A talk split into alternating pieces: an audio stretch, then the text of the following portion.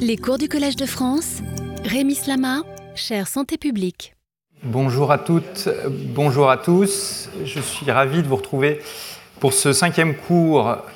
du Collège de France sur euh, les relations entre l'environnement et la santé euh, dans l'Anthropocène.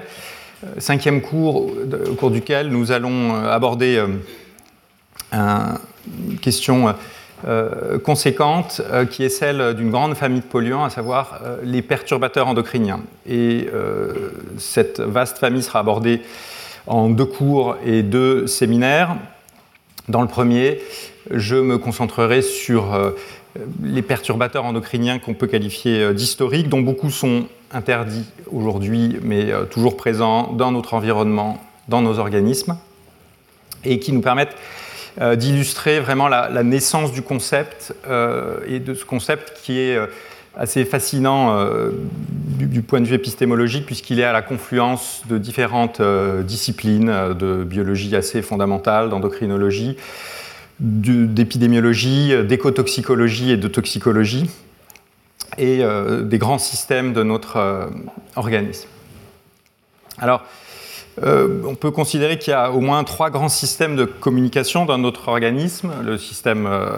la génétique, le système nerveux et le système endocrinien. La génétique qui est d'une certaine façon une façon de communiquer entre les générations, c'est ce qui est transmis euh, à la descendance, la seule chose qu'on transmet euh, réellement. Le système nerveux qui est essentiel pour communiquer avec l'extérieur et euh, à l'intérieur de, l'organisme. Et le système endocrinien qui est aussi un système de communication interne, interne à l'organisme en charge d'importantes fonctions, notamment lors du développement et de maintien des grands équilibres de cet organisme et euh, qui dialogue avec euh, ces différents systèmes et aussi bien sûr avec euh, l'autre système ici non représenté, à savoir le, système immunitaire. Chacun de ces systèmes peut être perturbé par des contaminants environnementaux, entraînant des pathologies et des troubles. Dans le cas de la génétique, on va parler de, euh, génotoxicité. Euh, dans le cas euh, du système nerveux de neurotoxicité et dans le cas du système endocrinien de perturbation endocrinienne. Et, ce, et ces problématiques de, perturbation endocrinienne sont apparues à la communauté scientifique et ont été formalisées essentiellement au cours des 30 dernières années. Et la date précise de l'apparition du concept et du terme de perturbation endocrinienne euh, remonte à, 1991. Euh, et euh, c'est le fruit de la, convergence de trois grandes thématiques de, recherche qui se déployaient depuis la deuxième moitié du XXe siècle, et notamment celle qui a consisté à identifier les effets adverses d'oestrogènes de synthèse, et notamment le distilbène ou diéthylstilbestrol dans le milieu anglo-saxon des travaux sur les effets des polluants organiques persistants et notamment PCB, DDT sur la faune sauvage, et puis euh, de travaux et d'alertes concernant le versant plutôt masculin de la fonction de reproduction euh, en lien avec euh, des substances à activité anti-androgénique, notamment le, le, phtalate DEHP, mais aussi le DDE qui est un métabolite du pesticide DDT qui est euh, impliqué dans les problématiques sur euh, la faune sauvage que, j'évoquais. Et c'est en faisant le, rapprochement entre ces trois concepts que celui de perturbation endocrinienne est, né. Ces trois questions, elles peuvent être vues comme distinctes si on les considère sous l'angle des effets cliniques correspondants, puisqu'il s'agit dans, un cas de cancer gynécologique, dans l'autre d'effets sur la faune sauvage et ici d'anomalies des organes reproducteurs d'anomalies de la fertilité. Mais si on les considère à la bonne échelle, et notamment du point de vue de l'implication du système endocrinien comme euh, une des étapes intermédiaires entre euh, l'exposition aux substances en question et euh, l'induction d'un effet clinique, eh bien, un point commun apparaît et c'est celui de la perturbation endocrinienne. Donc j'aborderai aujourd'hui, après quelques généralités sur la façon dont on classifie les contaminants environnementaux, ce concept de perturbation endocrinienne et j'illustrerai à, partir euh, des exemples historiques du DES et du DDT, qui, sont, qui, peuvent être vus plutôt comme des perturbateurs de l'axe oestrogénique, puis des PCB et des substances perfluoroalkyles qui sont, peuvent être vus plutôt comme des perturbateurs de l'axe thyroïdien. À la suite de quoi, William Bourguet de, Montpellier nous fera un, séminaire sur les travaux qu'il mène avec Patrick Balaguer sur les mécanismes de la perturbation endocrinienne à l'échelle moléculaire, avec quelque chose d'absolument original sur l'identification des, interactions entre ces perturbateurs endocriniens et les récepteurs euh, nucléaires, euh, y compris dans, le contexte de mélange de perturbateurs endocriniens. Et la semaine prochaine, nous aborderons d'autres perturbateurs endocriniens, d'autres modalités endocrines et euh, les effets de substances non persistantes qui posent des, défis particuliers du point de vue de leur caractérisation chez l'humain. Euh, ainsi que euh, de l'impact sociétal et, de la réglementation de ces substances. Alors, on entend souvent parler des, perturbateurs euh, endocriniens et ils sont vus aujourd'hui comme une des grandes familles de contaminants environnementaux, reconnus à la fois du point de vue scientifique et dans la réglementation, et notamment européenne, qui a un cadre assez clair sur la perturbation endocrinienne. Euh, mais j'aimerais tout d'abord euh, préciser un petit peu euh, ce qu'on entend quand on parle de, famille de polluants, puisque c'est un, terme un petit peu flou.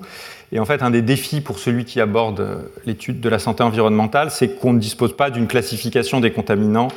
aussi univoque que celle qui existe, enfin, et qui a connu certes des, des, fluctuations, mais pour, pour le vivant, avec un arbre qui semble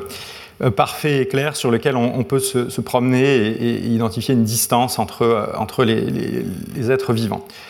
Donc euh, notre explorateur du, monde de la, santé environnementale aborde un, continent qui est un petit peu compliqué, pas très bien décrit et où on parle plusieurs langues et où on a plusieurs façons de, classifier ces contaminants. en gros, ces façons de les classifier, ça peut être notamment par famille d'usage, du point de vue de la réglementation, du point de vue de leur nature physique, chimique ou biologique, du point de vue de leur cible biologique ou du point de vue des milieux dans lesquels euh, on les trouve. Pour ce qui est euh, des, sources et des familles d'usage, euh, on parle par exemple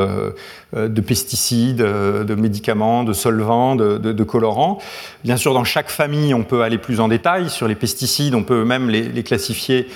soit en fonction de leur cible, et donc on va distinguer les herbicides, les insecticides,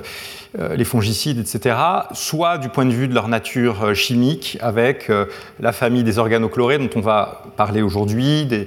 organophosphorés, des pyréthroïdes, des néonicotinoïdes, et puis bien sûr dans chaque famille avec un, certain nombre de, représentants plus ou moins connus, et, parfois bien sûr va d'emblée sur la substance, par exemple le chlorpyrifos ou le glyphosate on on décrit aussi souvent ces polluants euh, du, point de vue euh, de leur place dans la réglementation. Certains ont le privilège euh, d'être encadrés au niveau international par des conventions internationales qui sont, qui sont bien sûr pas des lois, mais euh, des traités et des conventions internationaux euh, signés par, ratifiés par un nombre plus ou moins important de, pays.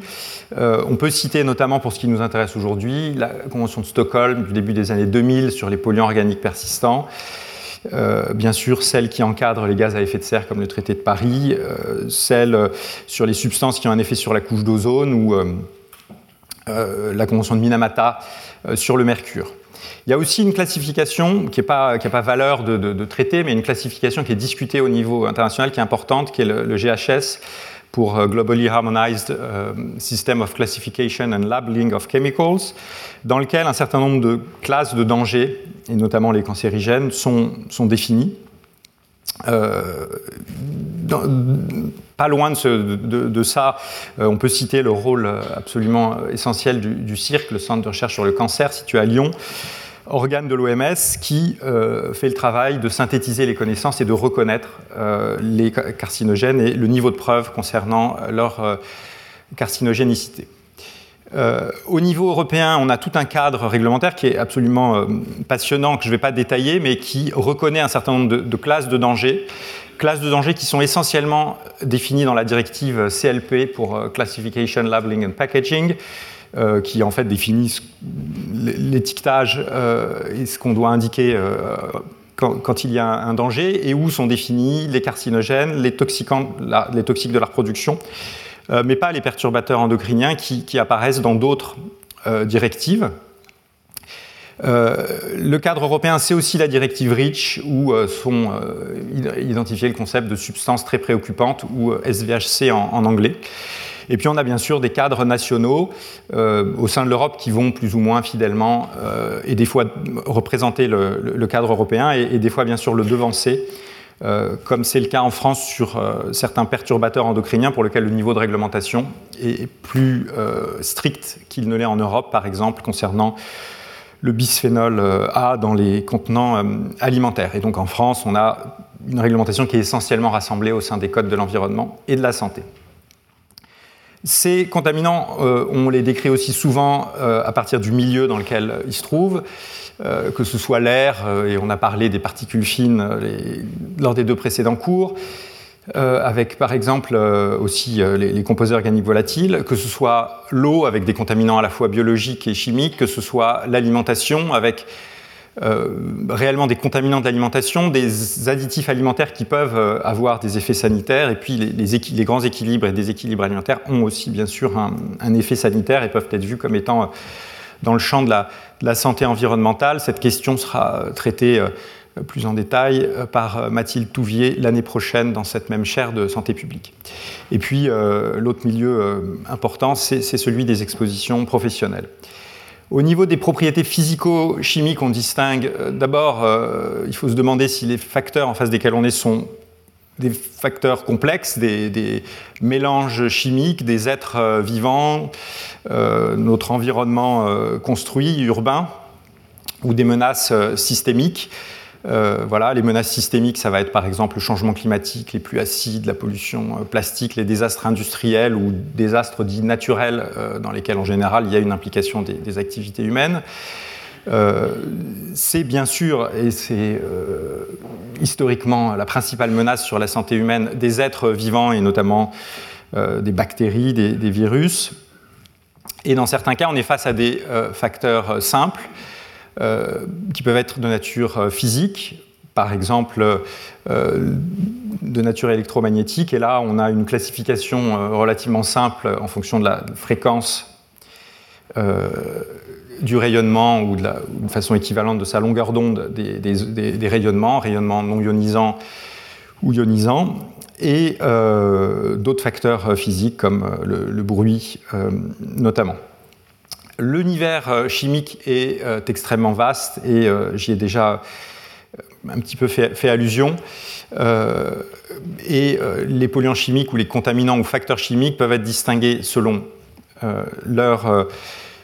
propriétés physico-chimiques, leur état physique, leur diagramme de phase, des propriétés chimiques ou qui sont déjà un petit peu toxicologiques, mais telles que notamment leurs propriétés toxidorréduction, euh, leur nature inorganique ou organique et euh, l'univers des composés organiques euh, et de toute la chimie de synthèse est, extrêmement vaste, avec une distinction avec beaucoup de recoupements, hein, comme dans toutes les, autres grandes catégories que je viens d'évoquer, en fonction notamment des différentes, de différentes fonctions présentes sur ces facteurs chimiques, des groupements phényles par exemple, le noyau aromatique qui est présent dans le benzène, euh, les hydrocarbures aromatiques polycycliques et beaucoup d'autres contaminants, et euh, notamment certains qu'on va, voir aujourd'hui, euh, des composés halogénés auxquels on va aussi un petit peu faire allusion. Bien sûr, une classification, une distinction importante des contaminants et des facteurs environnementaux, c'est en fonction de leur cible biologique et de leur action sur le vivant. Euh, là encore, on peut euh, distinguer euh, les choses selon différentes vues. On peut, bien sûr, il faut caractériser les, propriétés toxicocinétiques de la substance.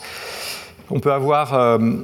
une vision selon le système ou l'organe qui est ciblé, selon les organelles, c'est-à-dire les composants de la cellule qui sont éventuellement ciblés, selon les mécanismes d'action, selon le type de toxicité à l'échelle moléculaire, selon les pathologies induites ou selon les problèmes environnementaux euh, qui peuvent être induits. Je ne vais pas aller dans, le détail, mais bien sûr, euh, euh, voilà, au niveau des, problèmes environnementaux, on a déjà évoqué certaines choses parce que c'est repris dans la réglementation par exemple le fait d'altérer le climat ou la couche d'ozone. La classification orientée par maladie va définir notamment la catégorie essentielle des carcinogènes, des allergènes par exemple, des toxiques, des tératogènes et ceux qui ont des effets sur le développement notamment. Au niveau de la toxicité moléculaire, euh, elle peut toucher euh, l'ADN, euh, les protéines. Au niveau de celle qui est orientée sur les mécanismes, on va distinguer des facteurs capables d'induire du stress oxydant, de l'inflammation chronique, de la perturbation des grandes voies de signalisation à l'échelle cellulaire. Et puis, au niveau des systèmes ou organes perturbés, eh bien, euh, on va retrouver euh, bah, toute la toxicité euh, vis-à-vis du système nerveux, des poumons et des, reins, du foie, etc. et vis-à-vis du système endocrinien. Donc, voilà, tout ça, c'est pour rappeler que ce n'est pas trivial de, de décrire nos, contaminants environnementaux et qu'on a ces classifications qui se, recoupent. Euh, bien sûr, l'important est de réussir à, avoir en tête euh, les différentes propriétés et de passer en revue euh, les effets biologiques jusqu'au milieu dans lequel on les retrouve et bien sûr le cadre réglementaire, le cas échéant. Alors, donc, pendant ces deux cours, on va discuter des perturbateurs endocriniens pour lesquels euh, l'Organisation mondiale de la santé et euh, le Programme international des Nations unies pour euh, la sûreté chimique, l'IPCS, a fourni il y a une vingtaine d'années une, définition qui consiste à dire qu'un perturbateur endocrinien, c'est une substance ou un mélange exogène, c'est-à-dire d'origine extérieure à l'organisme et qu'on peut retrouver dans l'organisme, qui va altérer le fonctionnement du système endocrinien et conséquemment entraîner un effet adverse dans un organisme intact ou sa descendance ou euh, des populations. Alors le, mot populationnel ici est là pour euh, notamment euh, décrire des effets adverses qui ne vont pas être considérés comme des problèmes à, l'effet individuel, mais qui peuvent l'être à l'échelle des populations. Par exemple, une perturbation du sexe ratio. voilà, c'est pas un problème d'avoir deux garçons, mais si tout le monde n'a que des garçons, il y aura des conséquences pour la survie de, l'espèce. Vous voyez que cette euh, définition, elle est spécifique dans euh, le monde euh, des dangers et des grandes catégories de, dangers sanitaires et environnementaux parce qu'elle combine à la fois une composante mécanistique, le fait d'altérer le système endocrinien, et une composante clinique avec euh, l'induction d'un effet euh, adverse qui est défini euh, par l'OMS, comme vous le voyez ici, d'une façon assez large, hein, toute altération de la morphologie, de la physiologie qui va entraîner des troubles fonctionnels ou même une difficulté à, faire face au, stress et aux agressions et aux autres agressions de l'environnement. Et la définition nous dit que euh, l'un est la conséquence de l'autre, c'est-à-dire que l'effet adverse doit être euh, une conséquence euh, de l'altération du système endocrinien. on ne s'attend pas, bien sûr, ici à ce que la pathologie soit entièrement et uniquement expliquée par une perturbation du système endocrinien. Pour la plupart des pathologies, et notamment des maladies chroniques dont le déterminisme est complexe, on a généralement un ensemble de, mécanismes impliqués. Mais là, voilà, on a une implication euh, causale du système endocrinien dans l'étiologie, le développement de cette euh, pathologie qui est dans cette définition. Et si vous regardez des définitions d'autres grands problèmes environnementaux ou, sanitaires, il n'y a pas en général ces deux composantes. Un carcinogène, un cancérigène, c'est une substance qui induit le cancer. Bien sûr, euh, quand on pense à cancer, on pense souvent à de la génotoxicité, à des mutations euh, génétiques, mais c'est qu'un des mécanismes d'induction euh, du cancer. Et la définition d'un cancérigène n'implique pas du tout que la substance va entraîner le cancer essentiellement, principalement ou même partiellement en induisant des mutations génétiques. Là, dans le cas de la perturbation endocrinienne, l'OMS, l'Union européenne qui a repris cette définition dans sa réglementation sur les pesticides, ont choisi d'avoir ces doubles composantes, ce qui, sont ce qui constitue un, défi dans, l'identification des perturbateurs endocriniens, et on y reviendra à partir des différents exemples.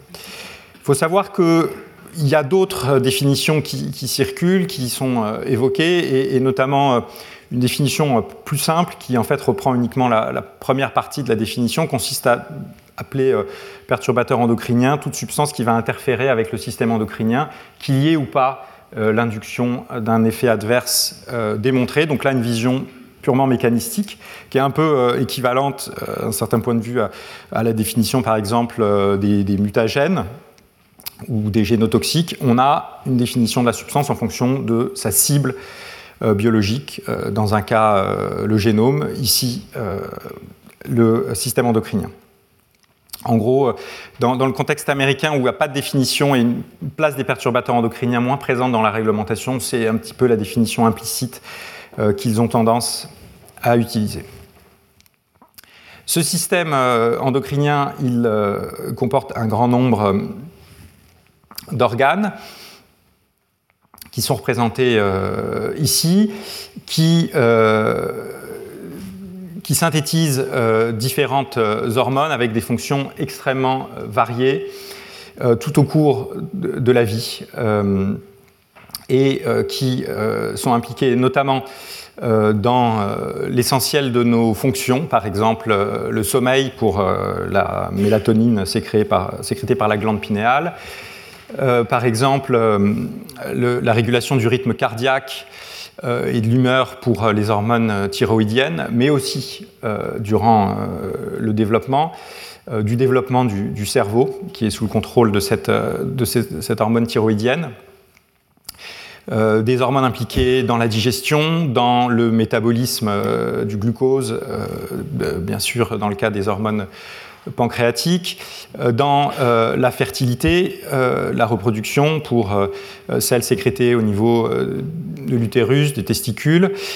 des ovaires, dans la dipogénèse. Et les oestrogènes ont aussi cette fonction d'induction et sur le stockage de, la masse grasse de la réponse au stress avec l'adrénaline, de, euh, et bien sûr de la, grossesse, de l'allaitement, de la sexualité pour euh, d'autres hormones sécrétées au niveau de la glande pituitaire. Alors tout ceci nous donne une idée de la diversité des pathologies et des troubles qui peuvent être induits dans le cadre d'une perturbation de ce système endocrinien. Cela va d'anomalies du développement dans le cadre d'exposition euh, précoce et par exemple euh, d'anomalies euh, neurodéveloppementales du fait de l'implication de l'hormone thyroïdienne dans le développement du cerveau, à la perturbation de tous ces équilibres, du métabolisme, donc de la prise de poids, de la fertilité, de la fonction de reproduction, de la fonction cardiaque, et aussi, on le verra, de pathologies cancéreuses. Je parle du système endocrinien, il y a une spécialité médicale de l'endocrinologie, mais bien sûr, le, système endocrinien ne euh, fonctionne pas de façon isolée dans notre euh, organisme, euh, et la place, de toute façon, et l'implication de l'hypothalamus illustre d'abord l'intrication extrêmement forte de ce système endocrinien, d'abord avec le système nerveux, et c'est tout le champ de la, de la neuroendocrinologie. Euh, système nerveux qui va recevoir euh, des stimuli de l'environnement extérieur ou, de l'organisme, les communiquer euh, via, via, l'hypothalamus qui reçoit les influx nerveux d'autres régions du cerveau au système endocrinien en influençant l'activité notamment de la glande pituitaire. ce système, il y a donc cette intrication neuro-endocrinienne il y a aussi un, dialogue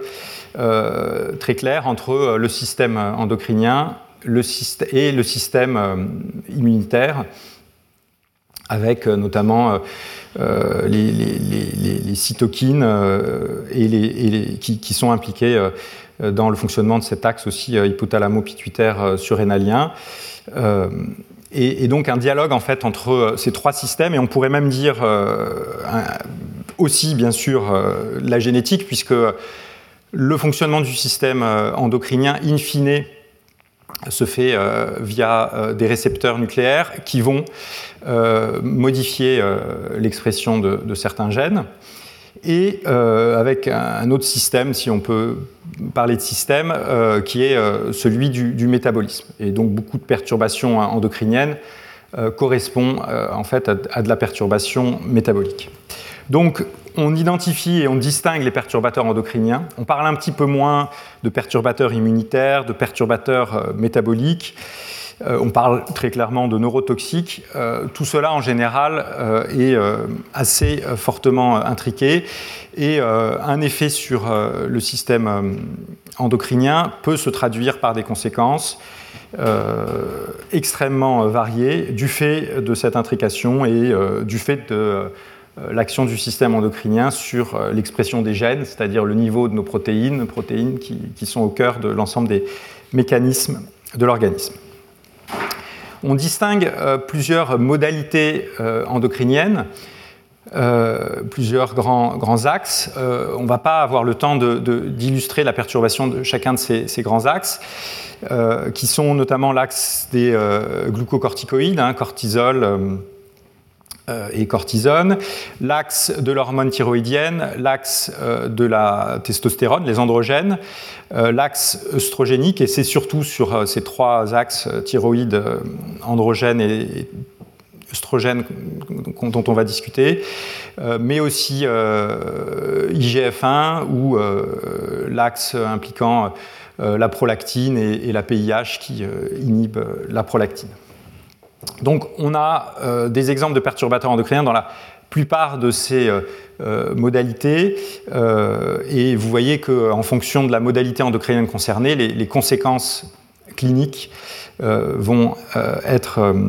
différentes. Donc cette perturbation endocrinienne,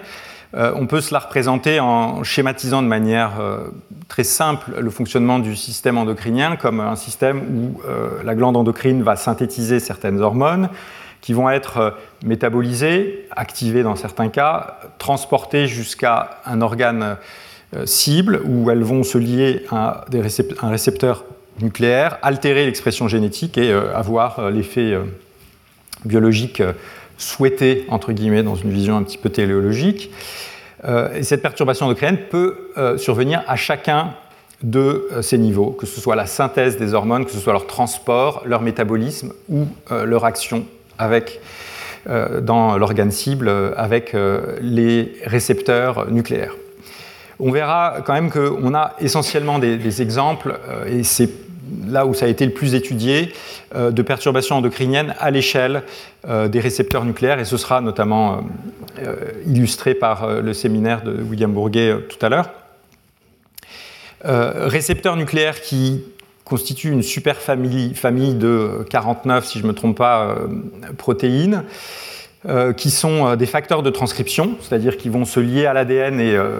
induire une réponse du point de vue transcriptionnel, du point de vue de l'expression de, de, certains gènes dans un sens euh, ou dans l'autre, répression euh, ou augmentation de l'expression et du niveau de la, protéine correspondante. Euh, d'un point de vue strict, ces 49 récepteurs nucléaires n'ont pas tous pour ligand, des, pour ligand naturel des, hormones. Hein. Ce sont ceux que j'ai déjà évoqués, le récepteur au glucocorticoïde, au, progestérone, œstrogène, testostérone et, à l'hormone thyroïdienne qui, font rigoureusement partie du système endocrinien mais par extension, on a tendance à parler aussi de perturbations endocriniennes dans, le cas d'interaction avec d'autres récepteurs nucléaires dont le ligand naturel n'est pas typiquement une, hormone. Euh, et euh, là encore, il est possible que William Bourguet nous, fournisse des illustrations de, ceci. Voilà, donc là, on est à la frontière euh, du concept. mais il faut être conscient que dans certains cas, on va parler de perturbations endocriniennes pour des perturbateurs, par exemple de, de PIPAR gamma, dont le ligand est plutôt constitué de lipides et pas d'hormones. Donc, à l'échelle moléculaire, et je vais être succinct ici parce que ce sera repris, euh, on a cette interaction euh, avec, qui est du point de vue chimique et pas une, bien sûr une liaison covalente, qui est une, liaison plutôt euh,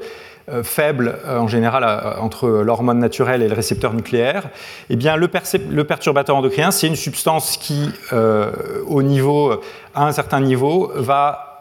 ressembler euh, à l'hormone sans être euh, forcément identique à l'hormone et va pouvoir se lier avec le site de liaison du euh, récepteur nucléaire et avoir des effets qui sont soit agonistes, qui vont dans le même sens que l'hormone naturelle, ou bien antagonistes et bloquer l'action éventuelle de l'hormone. Donc l'organisme va croire que l'hormone est là alors que en fait c'est le perturbateur, c'est un, perturbateur endocrinien, ou bien euh, ne va plus pouvoir répondre à la présence de l'hormone d'une façon euh, là encore très, euh, très schématique. On est là face à un piratage de ce système de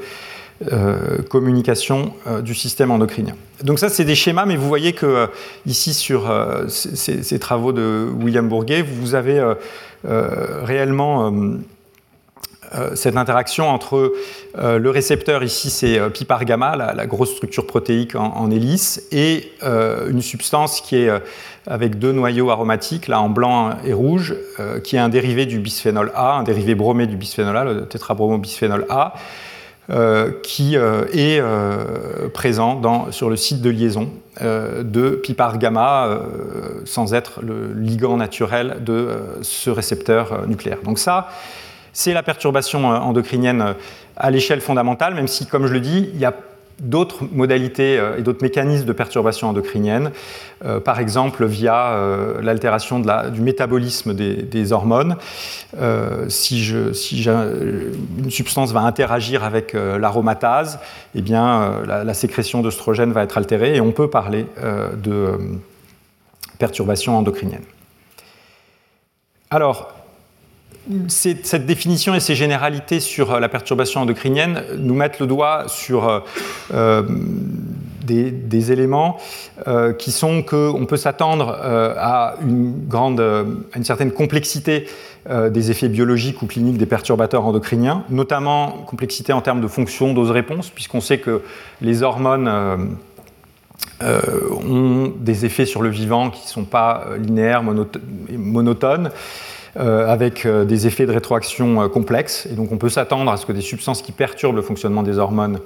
aient aussi une complexité similaire du point de vue de leurs effets sur le vivant.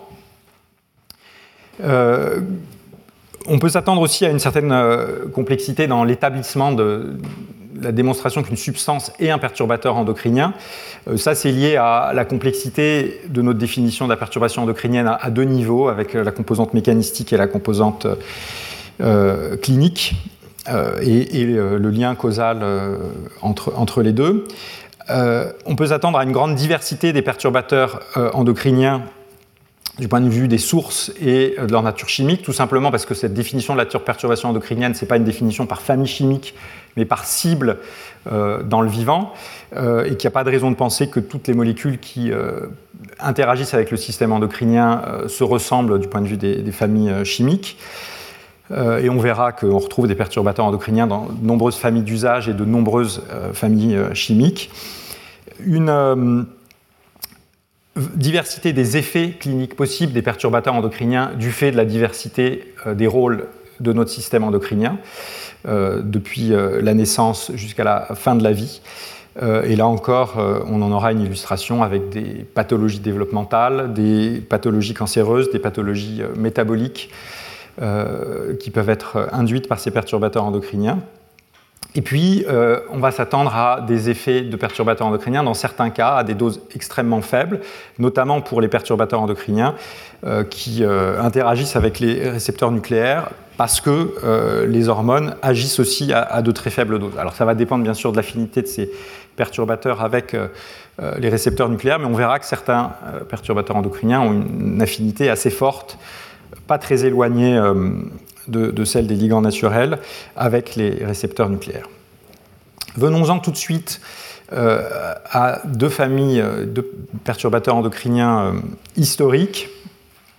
le distilbène et euh, le DDT. pesticides organochlorés. Donc là, on fait un bond, on va dire, d'un petit siècle en arrière avec ces substances qui sont notamment des perturbateurs de, l'axe des oestrogènes. Les hormones œstrogènes ont des rôles essentiels dans le développement des caractères sexuels secondaires. Euh, par exemple euh, le développement de la glande mammaire, dans le cycle menstruel, dans euh, la maturation des spermatozoïdes, dans la sexualité. Ils sont aussi impliqués, comme je l'ai évoqué, dans le métabolisme, le stockage des graisses, le maintien du poids corporel, la formation des os. bien sûr, on connaît les, effets de la ménopause sur la fragilité osseuse, sur la rétention d'eau dans l'organisme. Voilà, cette diversité des, fonctions euh, à l'échelle d'une famille d'hormones, les, œstrogènes. Il se lie à plusieurs récepteurs euh, œstrogéniques euh, nucléaires et aussi à un récepteur membranaire qui est le GPR30, ce qui est une autre voie d'action potentielle d'ailleurs des perturbateurs endocriniens. Ce récepteur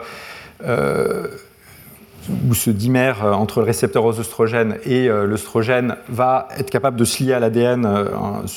à, plusieurs sites du génome, et plus de 80 séquences ont, été identifiées, sites de liaison avec, avec l'ADN. On a trois oestrogènes principaux, le strone, le stradiol et le striol, et puis un quatrième, l'estétrol, qui est synthétisé uniquement pendant la grossesse. Euh, vous voyez ici que ce sont des, molécules avec euh, plusieurs noyaux euh, aromatiques. Ces, oestrogènes ils sont synthétisés à partir de l'androgène via l'action d'une enzyme qui est l'aromatase. Et on est face à la première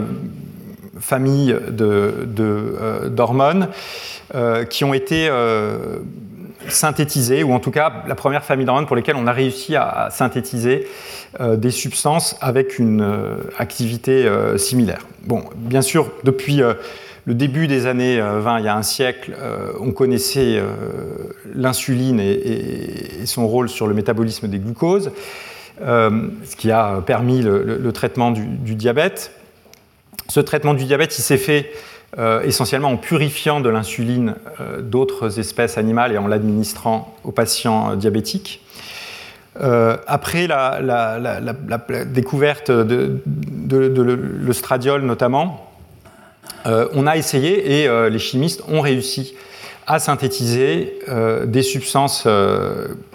avec une activité œstrogénique et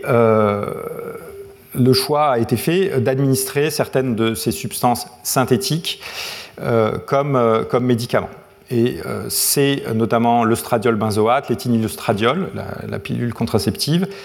et le distilbène. Donc là, il y a une différence avec ce qui a été fait dans le cadre de l'insuline et du traitement du diabète, pour lequel on a préféré, ou on a, en tout cas, on a, on a purifié l'hormone naturelle chez le porc et d'autres espèces pour l'administrer euh, aux humains. Ici, on a synthétisé des molécules avec un effet euh, œstrogénique, mais qui était différent euh, des hormones œstrogéniques naturelles. Vous voyez ici, dans le cas du, du c'est une molécule qui a, une, vue de loin, une certaine similitude avec l'œstradiol naturel. Il on retrouve euh, deux noyaux aromatiques, mais enfin, on n'est pas du tout euh, sur, euh, et on a aussi ces, deux groupements OH aux extrémités, mais on n'a pas du tout la même molécule. Et ça, il est possible que ce soit en partie à l'origine des effets adverses nombreux qu'on observe avec ces oestrogènes de synthèse. Une personne qui, a, qui est à l'origine de cette synthèse du, du c'est Dodds, un, Anglais, qui a réussi à le synthétiser euh, à la fin des, années 30. Et tout de suite, il y a eu l'idée de le prescrire aux femmes enceintes parce qu'on se rendait compte que dans le cas d'une fausse couche, il y avait une baisse euh, hormonale, euh, baisse qu'on attribuait, à qui on attribuait l'origine de la fausse couche spontanée, ce qui est inversé la notion de, cause à effet. En fait, la, baisse des hormones, c'est la conséquence de la fausse couche, mais, mais, pas, sa, mais pas sa cause. Toujours est-il que sur cette hypothèse erronée, on a eu l'idée de prescrire le distilbène aux femmes enceintes avec cet argument de, diminution du risque de, de fausse couche spontanée notamment. La substance a été autorisée euh, dès les années 40 euh, aux États-Unis et, aussi euh, en France. À l'époque, il n'y avait pas forcément besoin d'avoir des essais randomisés rigoureux pour démontrer l'efficacité d'une molécule pour avoir le droit de la commercialiser. Euh, ces essais euh, randomisés, notamment du point de vue euh, de l'effet éventuel sur le risque de fausse couche, ont été réalisés un petit peu plus tard. Et, il y en a eu un notamment qui a été publié en 1953, essai qui a démontré que le distilbène n'avait absolument pas d'effet protecteur vis-à-vis du risque de fausse couche. Ça a été publié dans une grande revue de gynéco-obstétricale l'American Journal of euh, Obstetrics and Gynecology, euh, sans avoir le moindre effet sur euh, l'usage de la, molécule qui a continué à être prescrite aux femmes enceintes, plutôt, notamment aux États-Unis, plutôt aux femmes enceintes plutôt favorisées, entre guillemets, socialement, à qui leur médecin conseillait cette, cette molécule.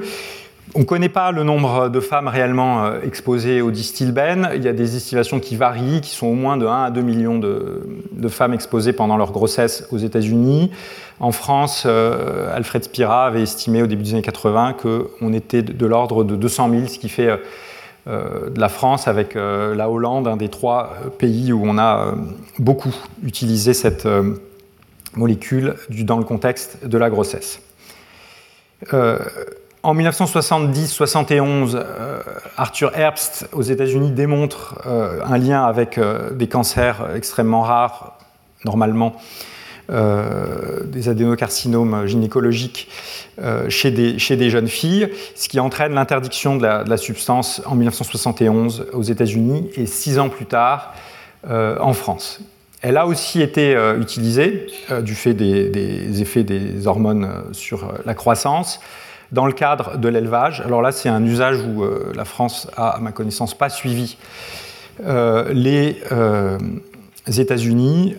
donc avec un usage aux États-Unis au moins jusqu'à 1973 pour soutenir la croissance chez les bovins. Je ne sais pas si ça vous fait envie. Donc là, on est sur une publicité de 1955, vous voyez, style Bestrol, et la publicité équivalente chez l'humain absolument terrible. Rétrospectivement, ce bébé euh, merveilleux qui se demande vraiment, il est un petit peu apeuré en fait quand on regarde bien. Euh, et vous voyez qu'on nous indique que euh, cette, là, c'est le nom, du médicament commercial Desplex peut euh, prévenir euh, les fausses couches spontanées, le travail prématuré et euh, cette phrase aussi absolument terrible, recommandée en prophylaxie de routine dans toutes les grossesses. Hein. c'est l'idée magique du médicament qu'on donnerait à tout le monde avec un chiffre d'affaires du coup accru. Avec des allégations médicales qui sont fausses. Et là, on est déjà au début des années 50, c'est-à-dire que le, l'essai randomisé de 1953 de Dickman que j'ai évoqué a été publié et on continue à prêter des propriétés, euh, des vertus thérapeutiques euh, au euh, distilbène. Alors en fait, heureusement, il n'a pas été utilisé dans toutes les grossesses, mais quand même à certaines périodes, de l'ordre de 1% des grossesses aux États-Unis ont, pu être exposées à cette substance. Du point de vue toxicocinétique, euh, on est face à une substance qui n'est pas persistante dans l'organisme, avec euh, une excrétion qui est bimodale, au bout euh, premier pic à 17 heures et un autre au bout de, 5 à 6 jours, à partir d'expérimentations chez, les, bovins. la molécule se distribue dans l'ensemble de l'organisme, elle traverse le placenta sans difficulté et a tendance à s'accumuler dans les organes génitaux, en tout cas c'est observé dans, des modèles murins. Euh, la substance est aussi euh, métabolisée et euh, bien sûr en termes d'effets, on peut comme toujours s'attendre à ce que les métabolites aient des effets. par ce métabolisme, il passe par les, enzymes cytochromes et certains de ces métabolites sont capables de se lier directement à l'ADN et sont identifiés comme des, des, cancérigènes. et l'excrétion se fait plutôt par excrétion biliaire.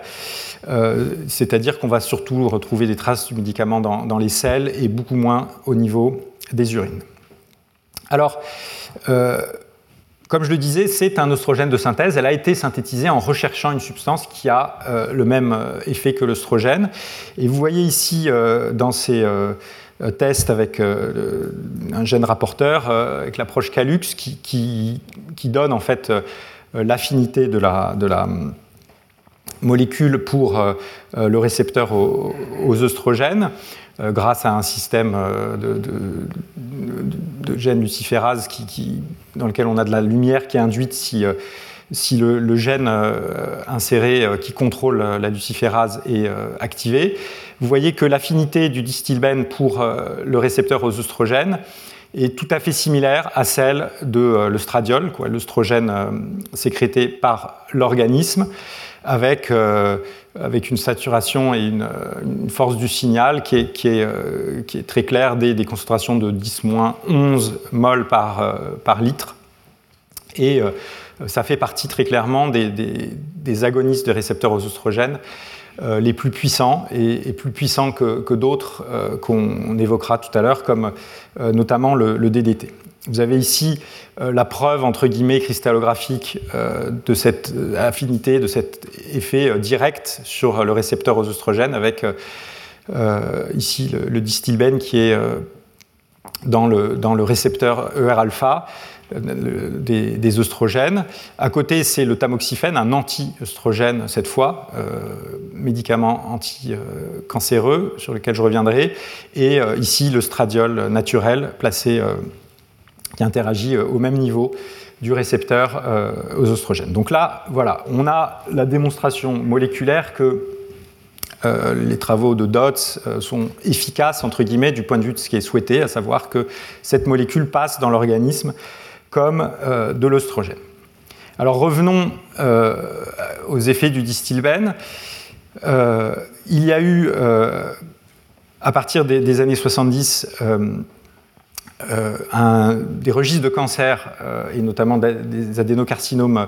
à cellules claires, euh, qui ont été établis aux États-Unis à la suite des alertes données par Arthur Herbst,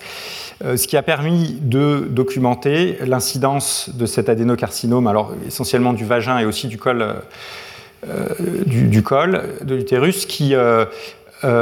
qui était donc une incidence qui est ici de l'ordre de 0,3 euh, pour 0,03 euh, pour 1000 femmes pour celles qui sont nées dans les années 50, avec donc une, incidence de la pathologie qui survient environ 20 ans plus tard. Hein. C'est des registres qui ont été mis en place dans les années 70. Incidence qui diminue progressivement jusqu'aux années, jusqu'aux femmes nées dans les années 70, qui, qui n'ont plus été exposées au euh, distilbène. Et là, vous voyez vraiment le, rapport d'incidence euh, absolument colossal de la pathologie qui euh, disparaît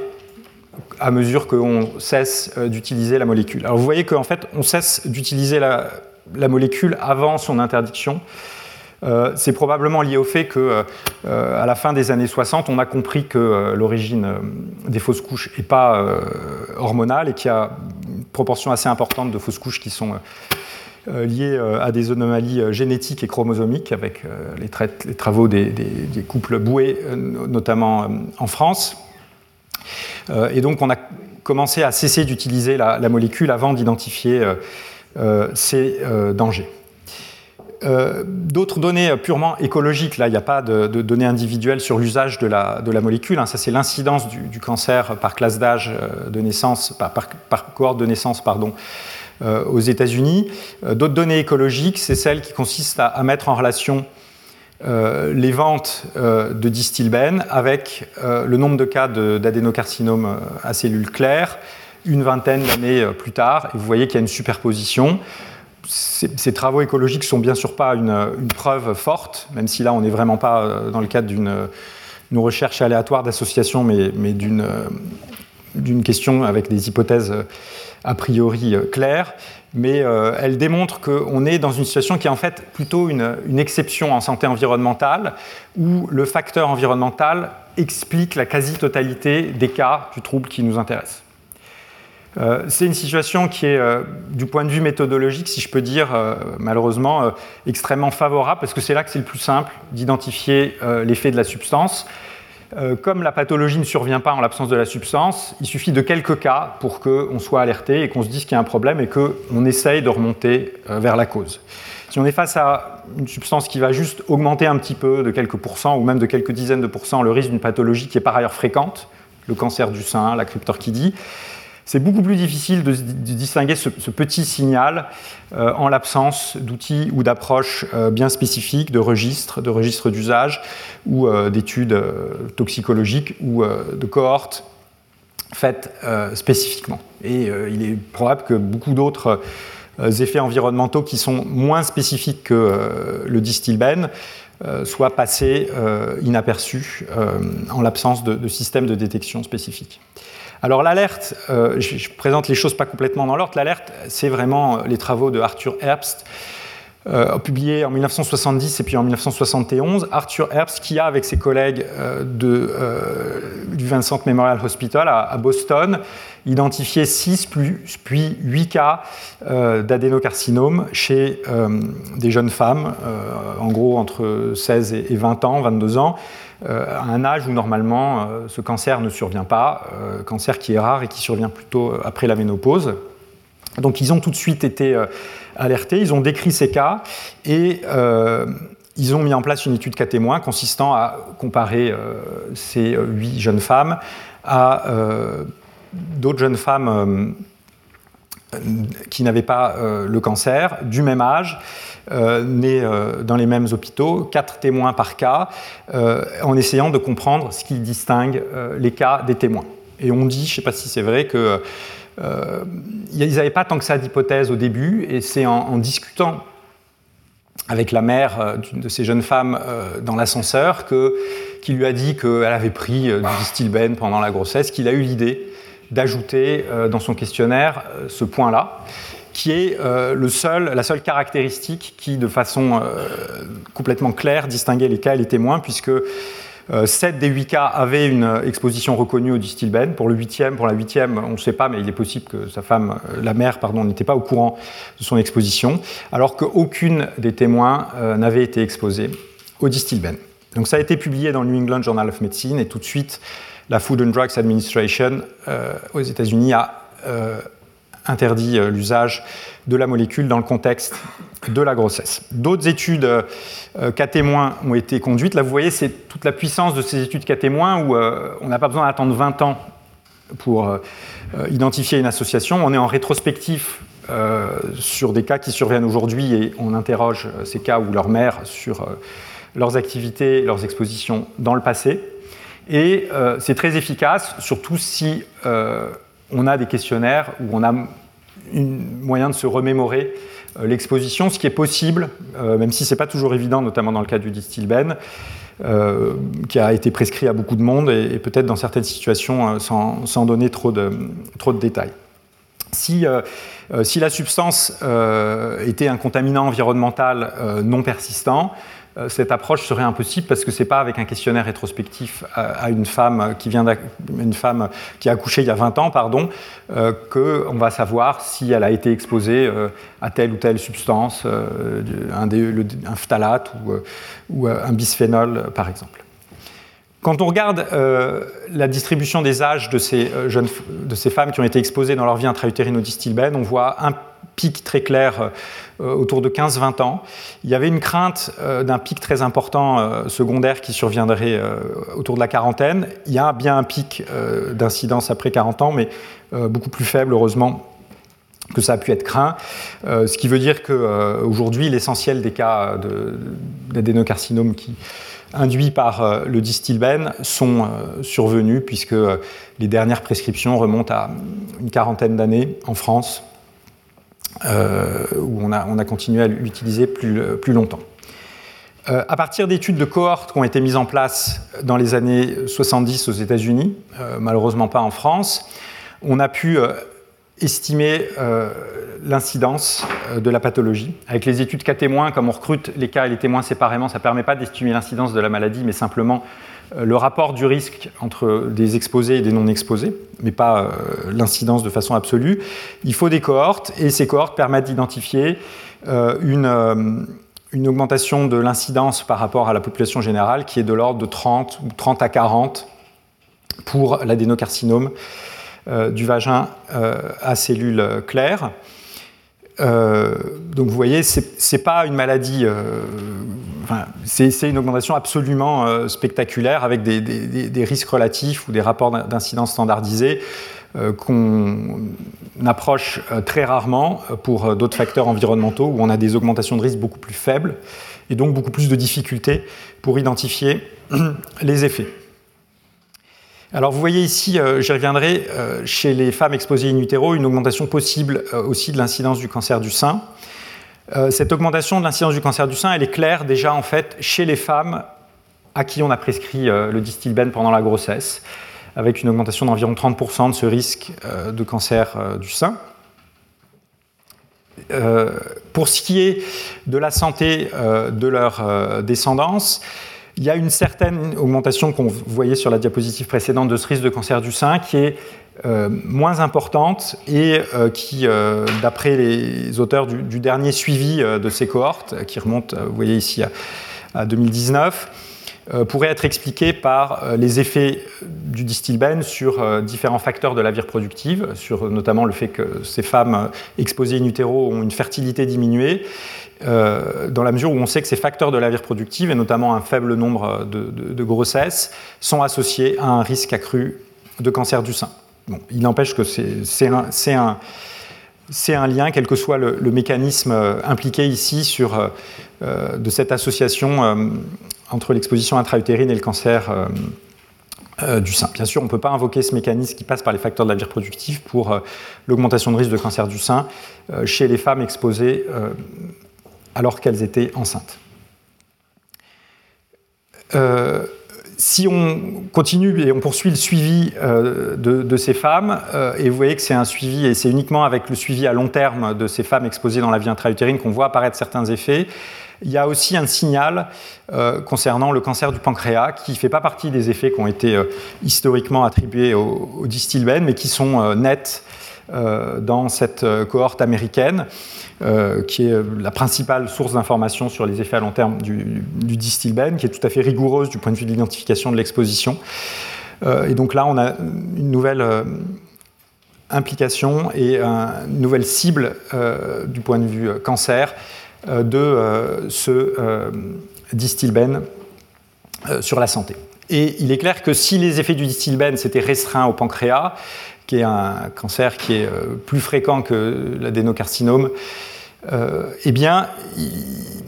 en tout cas, il est clair où il est peu probable qu'on aurait aussi rapidement, enfin, on aurait identifié ces, ces effets dès les années 70 à l'échelle euh, voilà, du côté masculin, on a beaucoup parlé d'augmentation de, de, l'incidence du cancer du testicule. C'est possible, mais on n'a pas de démonstration euh, forte, faute d'un suivi avec euh, une puissance satisfaisante. Tout ça, sont des données chez l'humain, à part ce que j'ai évoqué concernant l'affinité pour le récepteur aux oestrogènes. Chez l'animal, on arrive à induire des tumeurs dans le cadre d'une exposition précoce au distilbène, euh, notamment des tumeurs euh, mammaires, mais aussi euh, différents effets que je ne vais, pas détailler sur l'induction de, tumeurs, à la fois, enfin, notamment des tumeurs mammaires pour ce qui est de, l'étude et de la synthèse que je vous présente ici. Et la conclusion du, du cirque dans son évaluation du distilbène, euh, c'est euh, qu'on a un niveau de preuve fort concernant l'induction de tumeurs des ovaires, de l'endomètre, du col de l'utérus et de la glande mammaire euh, par le distilbène. Au niveau des mécanismes précis impliqués. Ce n'est pas facile d'identifier un mécanisme unique, il n'y a pas de raison qu'il y ait de mécanisme unique. On sait que le distilbène est capable de perturber une voie de signalisation importante qui est celle de NF-kappa-B qui est impliquée dans la progression du cancer du sein et la résistance aux anti œstrogènes. On sait que le distilbène peut induire des altérations épigénétiques notamment dans des zones qui codent pour des DNMT, qui sont des, euh, enzymes euh, capables de, transférer des groupes méthyles et donc d'altérer les marques épigénétiques dans le génome et du coup de perturber l'expression euh, de différents gènes. J'ai évoqué que certains métabolites du distilbène, notamment le DES-quinone, étaient eux-mêmes directement mutagènes. On se rend compte que certains des effets et que l'induction de certaines tumeurs par le distilbène ne s'observe pas quand euh, on a des animaux euh, mutés, euh, enfin KO pour le récepteur, pour le gène qui code pour le récepteur aux, oestrogènes, ce qui plaide en faveur bien sûr de l'implication de ce récepteur aux oestrogènes dans la carcinogénicité du, du. Et globalement, il est clair qu'il y a plusieurs mécanismes biologiques qui sont impliqués dans ce euh, développement de tumeurs par le distilbène, dont certains sont indépendants des oestrogènes et dont certains sont dépendants euh, des euh, oestrogènes. Et il y a clairement une implication du récepteur aux oestrogènes. Je ne vais, pas détailler trop longtemps, mais vous voyez ici par exemple l'altération de l'expression d'un gène oxadis dans, qui, est, qui, est, impliqué dans certaines des anomalies des organes reproducteurs induites par le distilbène. Cette altération de l'expression du gène par le distilbène, elle s'observe chez des souris euh, euh, de type sauvage, mais quand on fait des souris euh, KO pour le gène qui code le récepteur aux oestrogènes, on n'a plus d'effet du distilbène, ce qui illustre qu'une partie de l'effet du distilbène passe par son affinité pour le récepteur aux oestrogènes que j'avais évoqué tout à l'heure. La même chose ici pour euh, l'induction d'anomalies dans, l'oviducte euh, sur des modèles murins. Euh, ces anomalies ne s'observent pas chez les souris KO pour le gène qui code pour le récepteur aux oestrogènes. Donc globalement, on a pour le cas du distilbène une grande cohérence à toutes les échelles du vivant concernant l'induction de tumeurs et d'anomalies des organes reproducteurs ainsi que de tumeurs mammaires avec à l'échelle moléculaire l'affinité souhaitée euh, et euh, très nette euh, du distilbène pour le récepteur aux oestrogènes, avec à l'échelle cellulaire l'induction d'anomalies tissulaires, anomalies qui ne s'observent pas chez des animaux mutés du point de vue du récepteur aux oestrogènes, avec en toxicologie in vivo l'induction de tumeurs, notamment mammaires, mais pas seulement, chez ces animaux par le distilbène, avec chez l'humain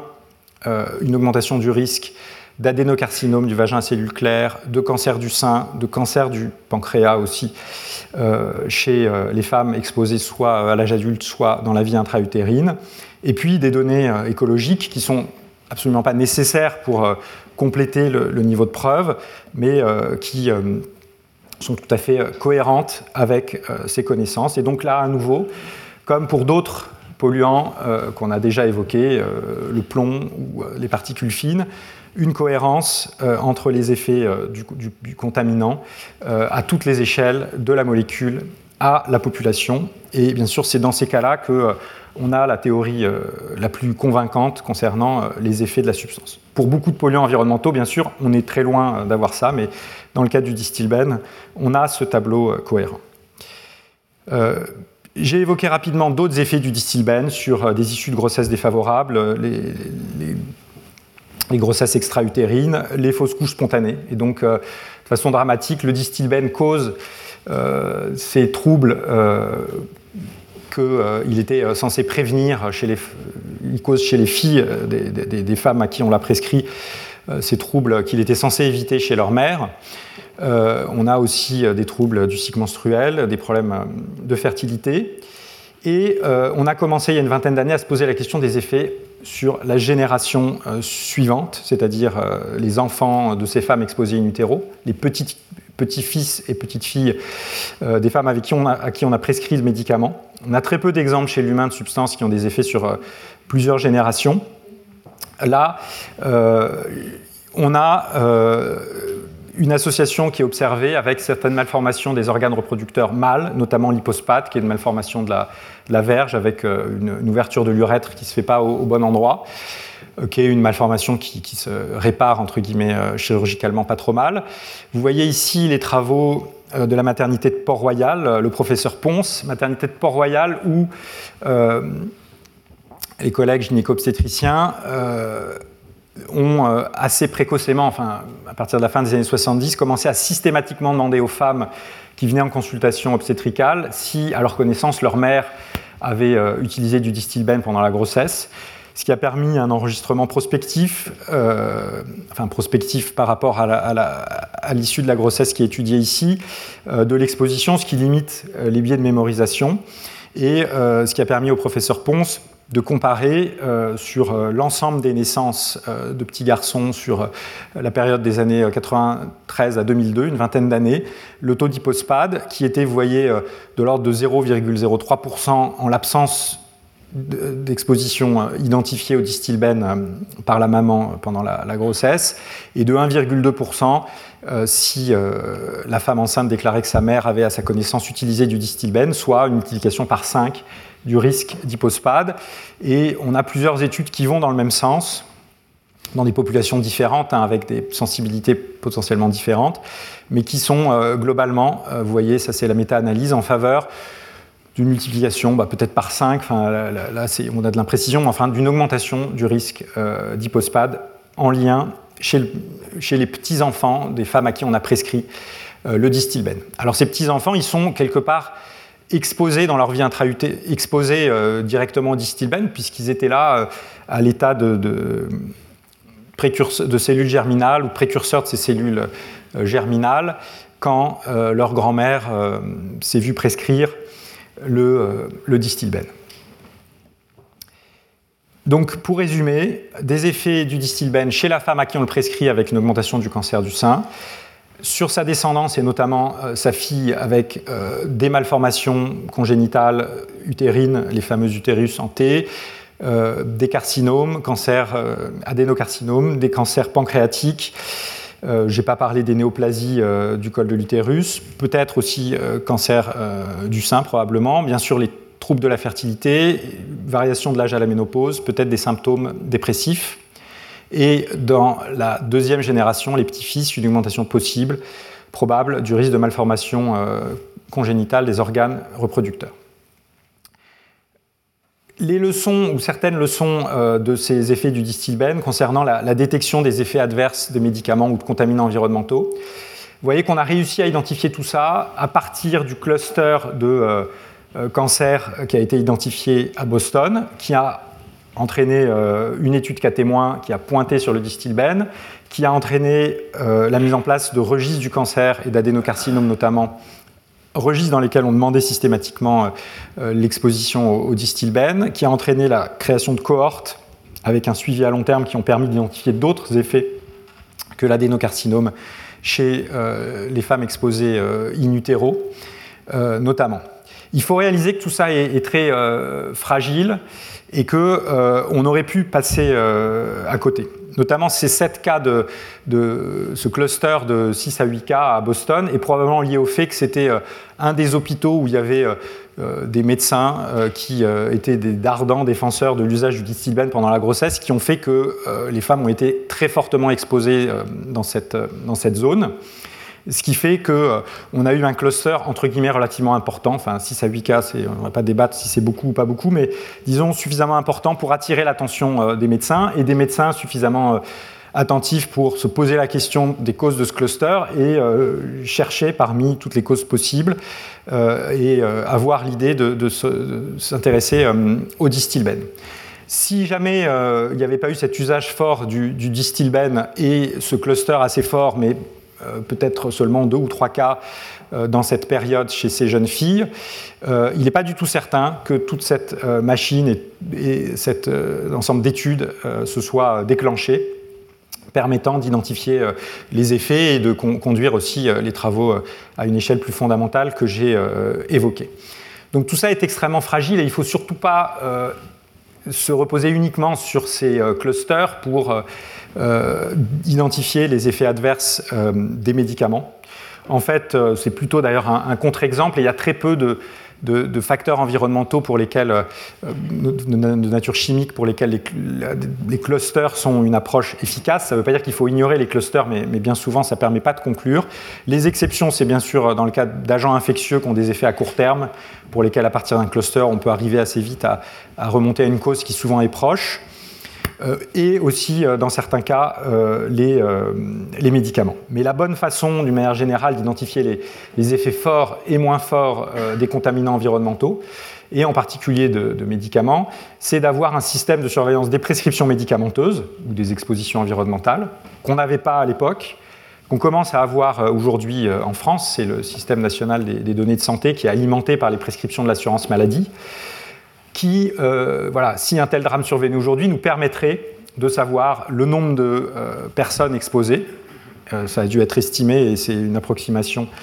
dans le cadre du distilben, et nous permettrait de tracer ces personnes, de les alerter et d'identifier des surrisques éventuels chez eux, voire dans leur descendance, même si la liaison entre une personne à qui on prescrit quelque chose et sa descendance et pas euh, quelque chose de, trivial à partir du système national des, données de santé. Ce sont des approches qui sont mises en œuvre, notamment dans une équipe de recherche qui fait un travail admirable, qui est euh, l'étude, euh, l'équipe EPIFAR de Mahmoud Zurek et, et, Rosemary Drespira, soutenue par la NSM et l'assurance maladie. Donc il est crucial d'avoir euh, bien sûr de la vigilance en cas de cluster, mais surtout euh, des systèmes de détection des expositions et aussi des systèmes de détection et de, surveillance des pathologies, comme euh, notamment les, cancers, registres de cancer qui étaient peu développés aux États-Unis à l'époque et qui aujourd'hui, dans le cas de la France, se couvrent de l'ordre de 15% de la population adulte. Euh, donc voilà d'un point de vue méthodologique un petit peu euh, ce qu'on peut euh, tirer comme, conclusion. On pourrait aussi réfléchir un petit peu sur ce, décalage de 6 ans entre l'interdiction du distilbène pendant la grossesse aux États-Unis et en France. aux États-Unis, dès la publication dans le New England Journal of Medicine, donc on a eu un arrêt et une recommandation par la Food and Drugs Administration, enfin une interdiction de le prescrire pendant la grossesse. En France, on a continué jusqu'en 77. Il y a des pays qui ont été pires, hein. euh, l'Espagne 80, euh, la Hongrie 83. Euh, certains gynéco-obstétriciens avaient invité Arthur Herbst, dès 1972 à Paris pour qu'il présente ses travaux, mais on a bien sûr considéré qu'en France, on utilisait le distilben de façon un petit peu différente, avec des associations d'autres molécules un petit peu différentes, donc on n'était pas concerné par le problème. il a fallu la publication du premier cas d'adénocarcinome chez une jeune femme française euh, en 1975 pour que l'alerte euh, euh, se répande un petit peu et qu'on finisse par arrêter de le recommander pendant la grossesse, ce qui n'est pas une interdiction, et puis de cesser, d'enlever l'indication pendant la grossesse dans le Vidal, mais c'est simplement une mention dans le Vidal sans aucune information générale à la population, parce qu'il s'agissait apparemment de ne pas euh, affoler euh, la, population par rapport à, l'usage de cette euh, molécule. Le résultat, c'est que l'affolement, il est venu plus tard, quand certains médecins et lanceurs d'alerte, comme on dit, ont,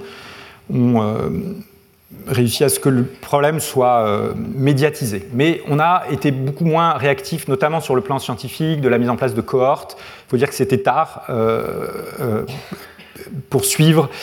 ces femmes exposées euh, à l'âge adulte ou in utero euh, au distilben, malheureusement en France, qui limite les connaissances. après, heureusement que nos collègues américains ont, réussi à mettre en place des systèmes de, surveillance intéressants qui nous donnent des, informations tout à fait valables. Voilà, tout ça a été notamment discuté par des collègues sociologues dans, un numéro de 2016 de la revue de sciences sociales de la santé, Fillon et, et. Alors, changeons de molécule pour arriver euh, au DDT. Le DDT est une molécule dont vous voyez qu'elle a aussi euh, deux noyaux aromatiques, euh, mais pas de groupe OH. en revanche, cinq atomes de carbone qui vont avoir un rôle dans la persistance environnementale et dans l'organisme de cette molécule. La molécule était connue depuis un certain temps, mais c'est en 1939 qu'un Suisse, Paul Muller, découvre ses propriétés insecticides. Il a cherché à vendre et à informer différents pays de ses propriétés. D'abord l'Allemagne nazie qui n'a pas été intéressée. et ensuite les Américains qui ont vu l'intérêt de la molécule pour traiter le typhus, qui est un des problèmes endémiques dans les, dans les armées, qui fait des fois tout autant, voire plus de dégâts que, les armes ennemies. Il a aussi été utilisé avec un certain succès, euh, tant que les, insectes ne s'adaptaient pas, euh, pour éradiquer la malaria euh, en Amérique du Sud, en Italie, où la malaria était endémique jusqu'à cette période. Et d'ailleurs, le nom italien de malaria nous fait bien ce lien avec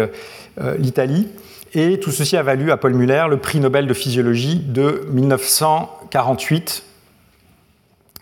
euh, d'ailleurs, Charles Dodds, qui, avait inventé le, le, distilben, a, été anobli par la reine en 1964, euh, sept ans avant qu'on découvre les effets nocifs de la, substance. Euh, après la Deuxième Guerre mondiale, on a fait de l'épandage de, pesticides, y compris de façon aérienne aux, États-Unis, pour lutter contre les fourmis, différents insectes. et vous voyez que, voilà, là c'est les usages du, contre le typhus, avec une exposition euh, de la population qui était liée au fait qu'on n'avait pas du tout la notion que le DDT pouvait être un problème pour les humains, à tel point qu'on avait même des publicités. Ici, c'est un top modèle euh, qui, en 1948, pose dans un nuage de DDT avec son soda favori et son hamburger. Le, mode de vie américain n'est pas menacé par euh, le DDT. En tout cas, c'est ce qu'on pensait en 1948, je pense,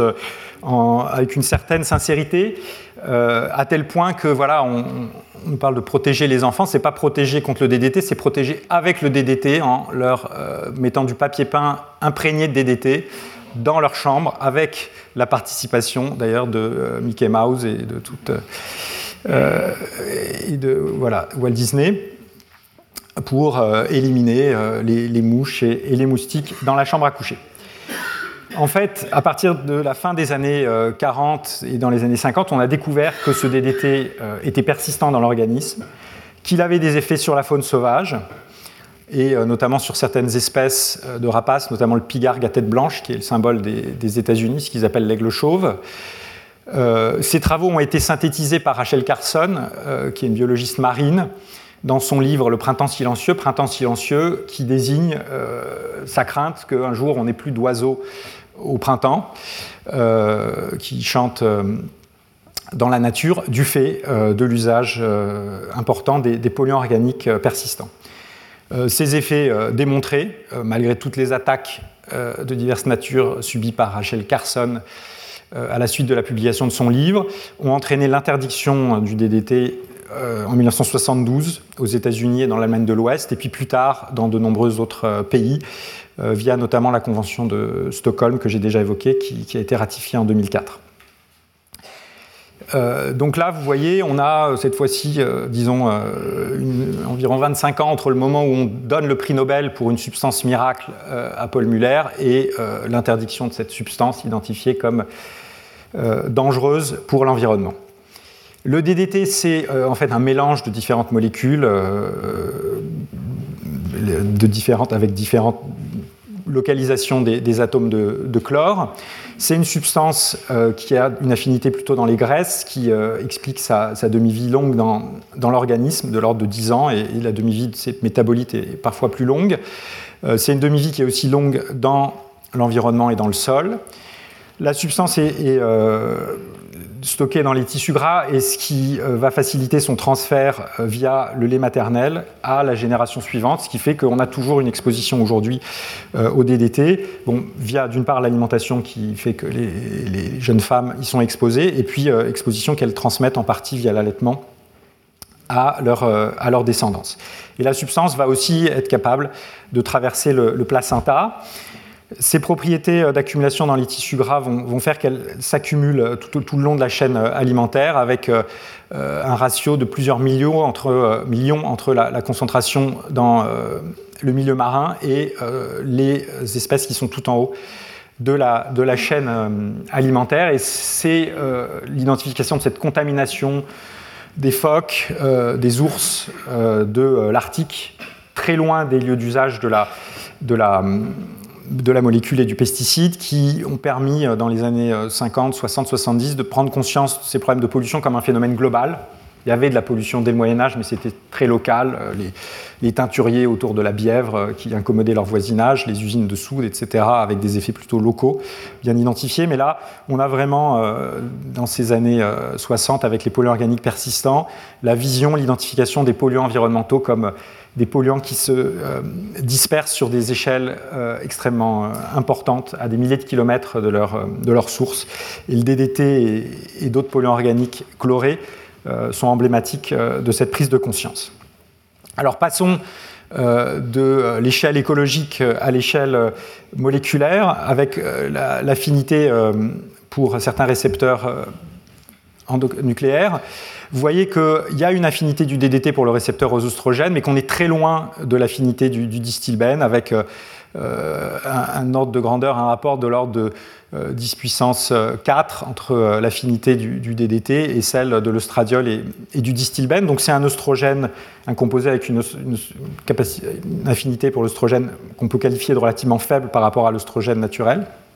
il faut rappeler que cette affinité, elle dépend beaucoup du modèle dans lequel on, le teste et du, récepteur euh, aux oestrogènes qu'on utilise, euh, l'espèce euh, d'où vient le, récepteur aux oestrogènes. Mais enfin, disons qu'on a quand même cet ordre de grandeur important en faveur d'une affinité faible. Il y a une activité aussi anti-androgénique du métabolite du DDT qui est le DDE. Euh, qui est euh, un effet euh, cette fois-ci plus fort et tout à fait similaire à celui qu'on observe sur, avec un autre pesticide qui est la vinclozoline, et d'autres effets, notamment sur la voie des prostaglandines, avec des, des, concentrations faibles, comme vous le voyez, de, du DDT dans, dans, ce, dans, ce, modèle, dans ce test aussi cellulaire. Donc, on peut parler du DDT comme une substance œstrogénique, mais bien sûr, ce n'est pas euh, le seul, euh, effet et ce n'est pas la seule modalité d'action sur, l'organisme. Certains effets, notamment sur la faune, peuvent passer par euh, les autres récepteurs que j'évoque ici, notamment donc, ces effets anti-androgéniques,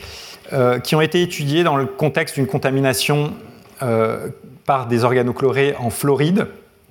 dans le lac Apopka, où ont été déversés une multitude de contaminants, euh, ce qu'on appelle du dicofol, qui est un mélange qui contenait notamment du DDT et d'autres substances. Et euh, un zoologue euh, spécialiste d'écotoxicologie qui s'appelait Louis Guillette a étudié les effets sur la santé de cette population d'alligators du lac Apopka en les comparant avec un autre lac où il n'y avait pas de euh, contamination par les organochlorés. Et là, il est aux prises avec euh, un bébé alligator, avec un pied à coulisses, à mesurer la taille du pénis de cet alligator, puisqu'il y avait des problèmes de fertilité et de diminution de la taille de l'espèce et de la population d'alligators du lac Apopka, qu'il explique par des altérations du volet masculin de la fertilité ces, euh, ces, effets, euh, enfin, ces associations euh, et cette comparaison entre les, le niveau de fertilité et de marqueurs hormonaux, et notamment les taux d'œstrogène et de testostérone, œstrogène qui plutôt, enfin, œstrogène qui était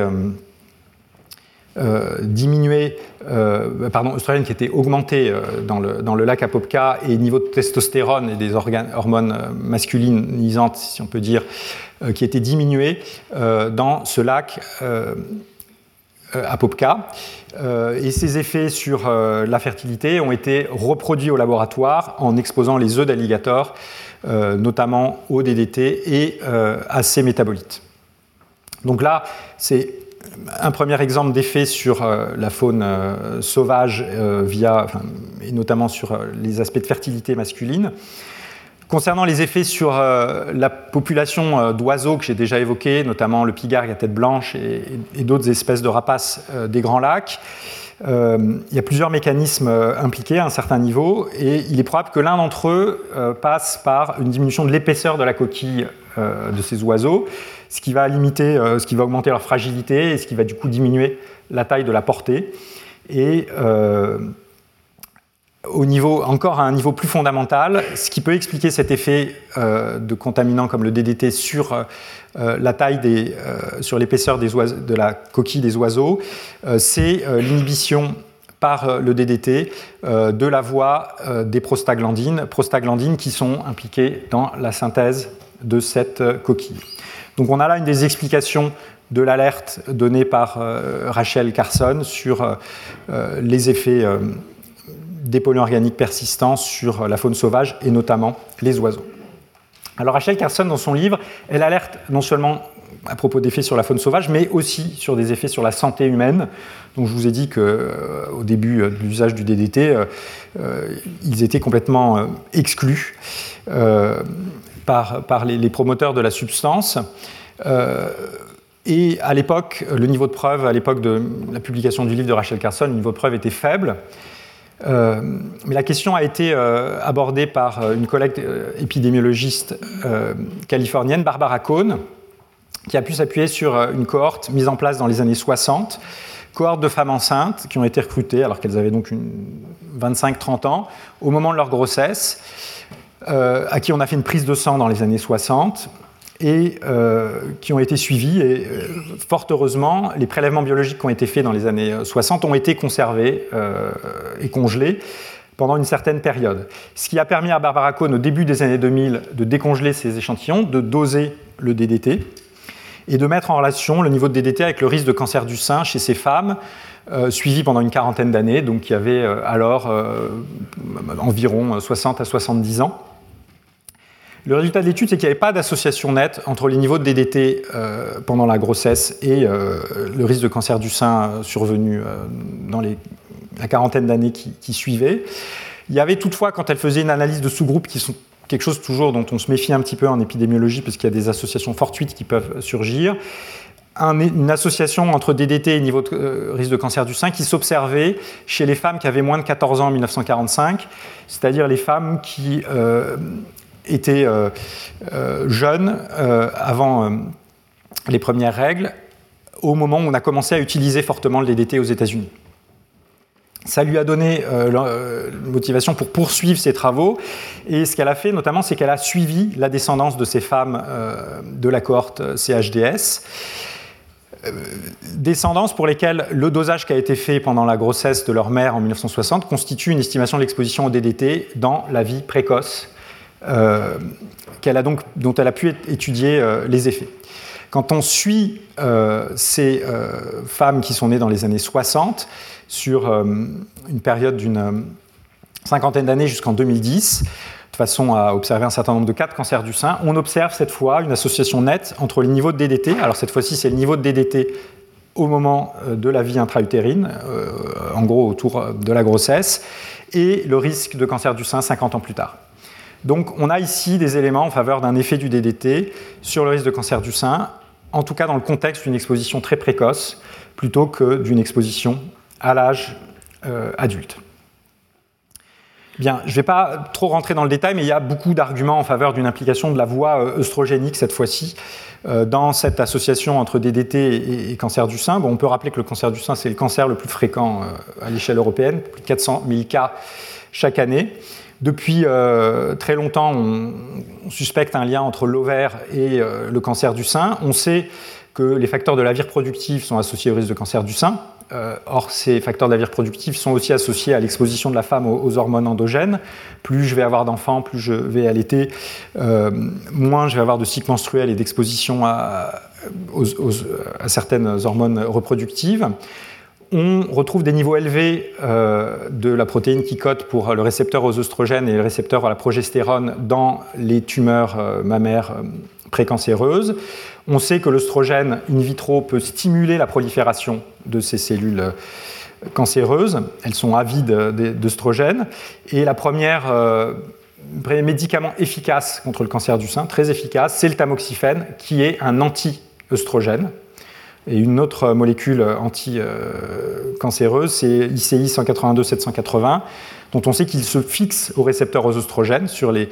euh, tumeurs et bloquant ainsi euh, l'effet de, prolifération induit par les oestrogènes. Donc tout ça, c'est des arguments en faveur de cette implication de la, voie œstrogénique dans l'étiologie du cancer du sein. Et cancer du sein, dont j'avais évoqué dans ma leçon inaugurale, qui fait partie de ceux pour lesquels on s'attend à, du fait d'études familiales, à une contribution forte des facteurs environnementaux au sens large, environnementaux incluant les facteurs de la vie reproductive. Et effectivement, on a identifié des polymorphismes génétiques impliqués dans, l'étiologie du cancer du sein, hein, BRCA1, BRCA2, euh, mais on a surtout beaucoup de facteurs environnementaux associés à, ce, facteur, à ce cancer, notamment les facteurs de la vie reproductive que j'ai évoqués, notamment bien sûr euh, le distilbène dont on a déjà parlé, les traitements hormonaux de la ménopause, parce qu'on n'a bien sûr pas arrêté de donner des hormones euh, aux femmes euh, dans les années 70. On a arrêté de le faire aux femmes enceintes, mais on s'est dit que les femmes ménopausées, il n'y avait pas de problème. Et malheureusement, euh, le risque de cancer du sein est accru. la pilule contraceptive est reconnue comme cancérigène du point de vue de ses effets sur le cancer du sein. Et puis un certain nombre de facteurs chimiques qui sont reconnus comme étant des cancérigènes probables ou certains, peuvent agir selon cette voie oestrogénique le DDT que je viens d'évoquer, aussi les PCB euh, et euh, euh, peut-être le bisphénol A, pour lequel le niveau de preuve est, différent. on a aussi d'autres facteurs environnementaux impliqués dans la, survenue du, cancer du sein, et pour certains d'entre eux, une voie hormonale peut être impliquée, notamment pour ce qui est de l'effet du travail de nuit sur le risque de, cancer du sein, et aussi d'autres substances comme la dioxine. Alors ici, j'évoque une approche un petit peu voilà, des, éléments, euh, disons, euh, substance par substance, euh, dont certaines, certaines substances ayant une implication, une contribution qui peut passer par la voie oestrogénique. on peut se demander s'il n'y a pas moyen d'avoir une approche plus globale pour démontrer cette implication de la voie oestrogénique dans le cancer du sein. Il y a tous les éléments fondamentaux que je viens d'évoquer avant. Et du point de vue épidémiologique, il y a des travaux très intéressants de collègues espagnols, l'équipe de euh, Marietta Fernandez euh, et Nicolas Solea euh, à Grenade, qui ont réalisé une étude cas témoins avec environ 190 femmes atteintes de cancer du sein et 190 témoins, chez qui ils ont quantifié le TEXB, qui est un marqueur de la charge xénostrogénique totale. Le principe, c'est de faire une prise de sang chez les cas et les témoins, de séparer une fraction qui est d'œstrogène qui est d'origine euh, endogène, les, hormones stéroïdiennes générées par la femme, qu'ils appellent la fraction bêta, d'une fraction qui n'est pas euh, d'origine intérieure à l'organisme, qui vient de l'environnement, et puis de tester l'affinité pour la voie oestrogénique de chacune de ces deux fractions. Et vous voyez ici le lien entre la fraction alpha qui correspond à la charge oestrogénique qui est d'origine extérieure à l'organisme, les xénobiotiques, avec le risque de cancer du sein, risque de cancer du sein qui est accru et euh, d'ailleurs la fraction bêta d'origine euh, endogène est elle aussi euh, accrue, associée à un accroissement du risque de cancer du sein comme, comme on peut s'y attendre. Il y a d'autres effets possibles du DDT et, des substances organochlorées sur la santé. Je ne vais pas rentrer dans le détail, je voudrais juste évoquer la poursuite du suivi de cette cohorte CHDS par l'équipe de Barbara Cohn. Chez les femmes exposées in utero, euh, pour lesquelles on avait un dosage de DDT dans la vie intra-utérine, euh, ont été observées une augmentation du risque d'obésité à l'âge adulte. Et dans la descendance de ces femmes, c'est-à-dire les petites filles des femmes euh, qui, ont été recrutées dans, la cohorte, il y a une association suggérée avec un âge aux premières règles plus précoce. Voilà pour, le DDT. Euh, j'avais prévu de vous parler de deux autres familles de substances euh, avec des effets, cette fois-ci anti-androgéniques, euh, et pour aborder la, question très importante des, effets masculins. vous aurez les, transparents sur le site du Collège de France. Je voudrais juste dire un mot très rapidement des effets des anti-inflammatoires non stéroïdiens durant la grossesse sur le développement des organes reproducteurs masculins. C'est un travail pionnier qui a été notamment mené à l'échelle nationale et, européenne par euh, euh, Bernard Gégou euh, de l'INSERM, qui nous a quittés récemment et qui, à, à l'IRSET, a mené avec ses collègues danois des travaux pionniers sur, sur ces substances, avec à la fois la combinaison de travaux chez l'humain euh, qui euh, indique une association entre la prise de paracétamol, notamment d'aspirine en début de grossesse par la femme, avec la survenue euh, de cryptorchidie ou d'hypospade chez l'enfant qui, qui, naît peu après. Et au niveau plus fondamental, il est possible que cet effet soit expliqué par l'aptitude du paracétamol et d'autres anti-inflammatoires non stéroïdiens à inhiber la voie et la synthèse des androgènes on démontre, et Bernard Gigot et ses collègues l'ont démontré, euh, une diminution de la production de testostérone, notamment euh, sur des modèles de testicules ex vivo, euh, que ce soit dans certains cas à l'âge adulte et en tout cas de testicules fétaux, notamment à partir de produits de fausse couche en lien avec cette exposition au paracétamol. Et puis, il y a des éléments chez l'humain documentant cette association. Je ne suis pas sûr qu'au niveau animal, on, ait pour le moment reproduit cet effet des, analgésiques. La vinclosoline, je voulais l'évoquer très rapidement parce que c'est un des exemples d'une substance là aussi anti-androgénique dont les effets, ici vous voyez sur la production spermatique, se manifestent euh, dans la première génération de mâles exposés in utero, mais aussi dans leur descendance sur plusieurs générations. Vous voyez la F2. Euh, F2, c'est les petits-fils, entre guillemets, euh, des mâles qui ont été exposés in utero à la vinclosoline. Euh, F3 et F4, on observe aussi cette altération de la production spermatique. Donc on peut vraiment parler euh, strictement ici euh, d'effet transgénérationnel à partir du moment où la génération chez qui on observe l'effet n'a pas été exposée in utero, même en tant que cellule germinale, alors que par la, par la substance. Il y a des débats pour expliquer l'association avec ces différents euh, effets, de, ces effets, avec euh, l'équipe de Skinner qui met en avant un mécanisme euh, possible d'héritage transgénérationnel épigénétique, mais qui est débattu par les épigénéticiens, et vous pouvez vous référer à, cet article de Edith Heard ici, même qui, qui, discute cette question.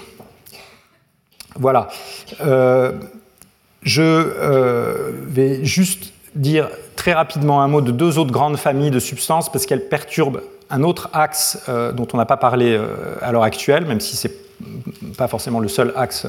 qui va être perturbé. Les PCB, dont l'effet a été identifié à la suite de deux drames euh, dits de Yusho et Yusheng. Yusho et Yusheng, ça veut dire en japonais et en chinois la maladie de l'huile, puisque en fait l'exposition au PCB vient d'huile de riz qui était qui est euh, désodorisé par un chauffage à haute température. Le chauffage euh, se fait en utilisant des PCB, qui sont des substances organochlorées inertes, qui malheureusement, euh, à deux occasions, au Japon et puis à Taïwan, ont été ont contaminé PCB, qui ont contaminé l'huile de riz, avec des effets d'abord sur la volaille qui était nourrie, et puis différents effets sur les populations exposées, et notamment des éléments en faveur de problèmes cognitifs induits par, chez les enfants exposés dans la vie intra-utérine. Et d'autres cohortes, euh, cette fois-ci en dehors d'une contamination accidentelle, mettent en relation euh, une diminution du quotient intellectuel, après ajustement sur un certain nombre de, facteurs de confusion potentielle, en lien avec l'exposition au PCB. On retrouve des effets sur la cognition dans des modèles euh, animaux de différents PCB. Hein. il y en a plusieurs centaines, il y en a plus de 200 des, PCB selon la position des atomes de chlore. Et euh, au niveau euh, moléculaire, plusieurs voies peuvent être euh, impliquées. il y a une implication possible des hormones thyroïdiennes qui sont impliquées dans le, développement du cerveau dans la vie intra-utérine. cette fois-ci, ce n'est pas une liaison et une affinité directe avec le récepteur thyroïdien, qui est beaucoup moins plausible que dans le cas du récepteur aux oestrogènes, euh, mais un effet de perturbation qui pourrait passer par le métabolisme, notamment dans le foie, des hormones thyroïdiennes, notamment de la, T4, par les PCB. Euh, PCB qui euh, aurait un effet sur l'excrétion biliaire de l'hormone thyroïdienne, limitant donc sa biodisponibilité et ses effets sur la croissance du fœtus. Voilà, je vais euh, m'arrêter là. J'aurais aimé vous parler euh, des perfluorés, qui sont euh, une famille de substances qui sont encore autorisées et dont l'Europe discute aujourd'hui de l'interdiction, mais je vais m'arrêter là. Merci beaucoup.